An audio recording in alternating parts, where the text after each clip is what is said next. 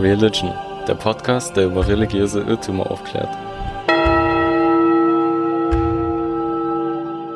Hallo und herzlich willkommen zu unserer neuen Podcast-Folge von Religion, dem Podcast, der über religiöse Irrtümer aufklärt.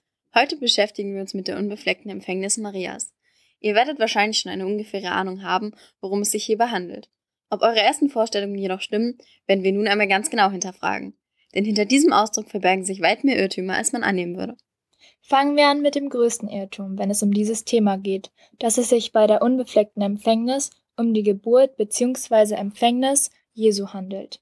Dies ist ein weit verbreitetes Missverständnis, das auf der Annahme basiert, dass es dabei um den Zeitpunkt geht, an dem Maria ihren Sohn Jesus empfangen hat. Allerdings beschreibt die unbefleckte Empfängnis die Empfängnis und Geburt Marias durch deren Mutter. Aber von vorne. Die Erbsünde ist durch Adam und Eva in die Welt gebracht worden. Als die beiden im Paradies das erste Mal die Sünde begingen, indem sie verbotenerweise vom Baum der Erkenntnis aßen, wurden sie aus dem Paradies ausgeschlossen. Seitdem tragen alle Menschen diese Erbsünde mit sich herum.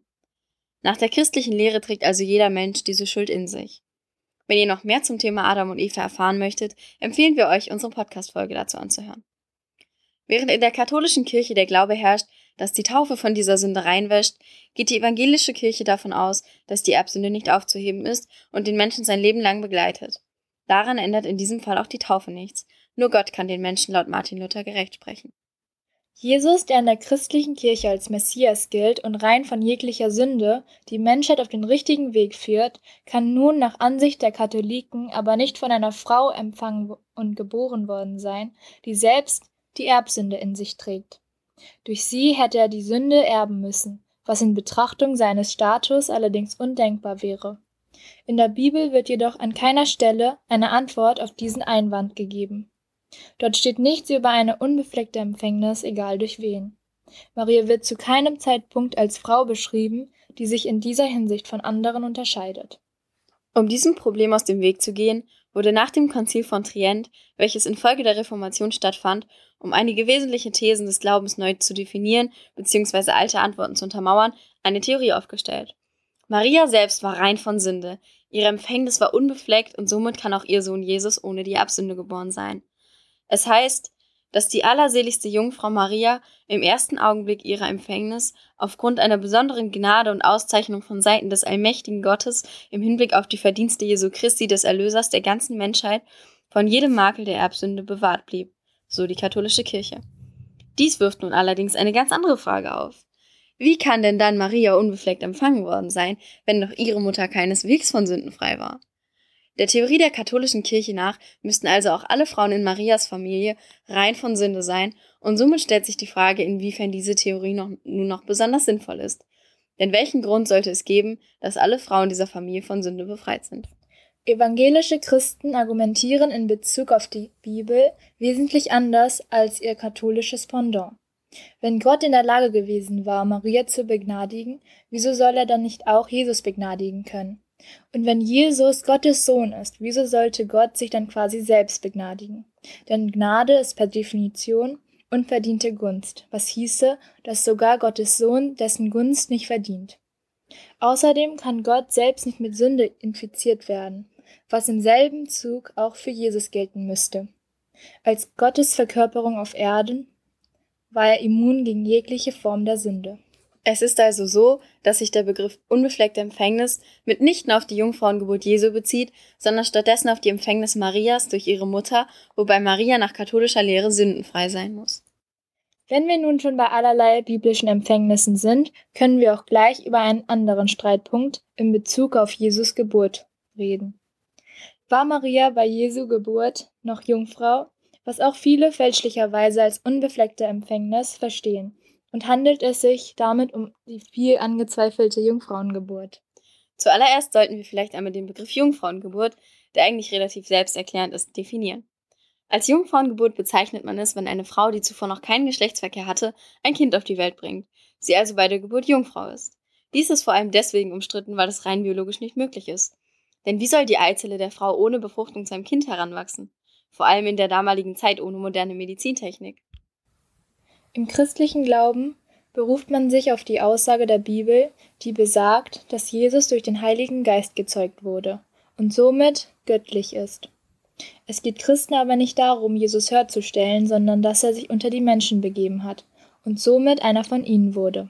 So heißt es im apostolischen Glaubensbekenntnis, ich glaube an Gott und an Jesus Christus, seinen eingeborenen Sohn.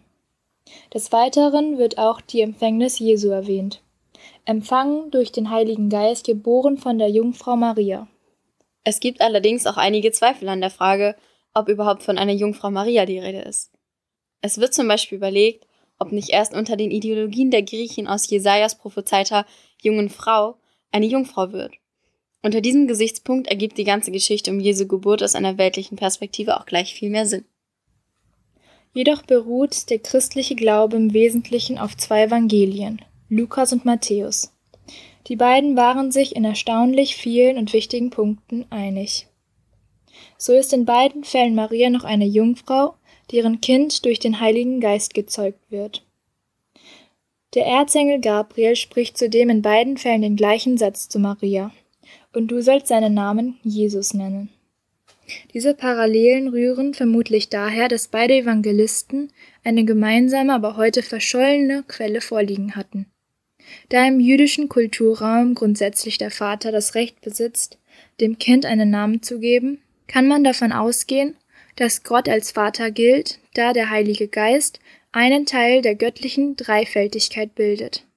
Außerdem hat Matthäus das Zitat Jesajas erst hinterher in seinen Text eingefügt, um diesen zu stärken, was wiederum darauf schließen lässt, dass er sich in seinem Text nicht von jeglicher Fehldeutung hat abbringen lassen.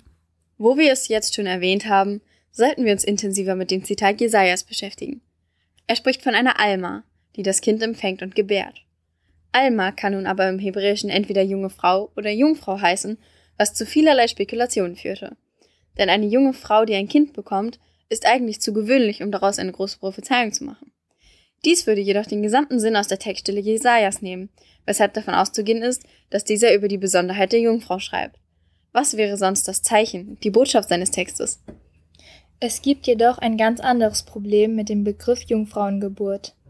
Er kann nämlich entweder eine Geburt durch eine Frau beschreiben, die noch überhaupt keinen Geschlechtsverkehr hatte, oder eine Geburt durch eine Frau, die bei ihrem ersten Mal schwanger geworden ist. Das führt nun wieder dazu, dass es sich auch um eine Jungfrauengeburt handeln kann, wenn Maria schon Geschlechtsverkehr hatte. So widersprechen sich die verschiedenen Theorien gegenseitig und jeder muss für sich entscheiden, an welchem Glauben er festhält oder eben auch nicht. Zusammenfassend kann man also sagen, dass die unbefleckte Empfängnis eine katholische Lehre ist, die die Empfängnis und Geburt Marias beschreibt, welche dadurch von der Erbsünde befreit ist. Sie bezeichnet also nicht die Empfängnis und Geburt Jesu. Ob es sich bei dieser wirklich um eine Jungfrauengeburt handelt und wenn ja, um welche Form, ist völlig unklar und wird von verschiedenen Quellen unterschiedlich interpretiert. Wir hoffen, dass wir euch mit dieser Folge einen guten Überblick über das Thema verschaffen konnten und würden uns freuen, wenn ihr euch auch die anderen Episoden unseres Podcasts anhören würdet. Vielen Dank fürs Zuhören und bis zum nächsten Mal. Das war die aktuelle Folge Religion. Wenn es euch gefallen hat, lasst eine positive Bewertung auf iTunes da und hört euch gerne auch die nächste Folge an.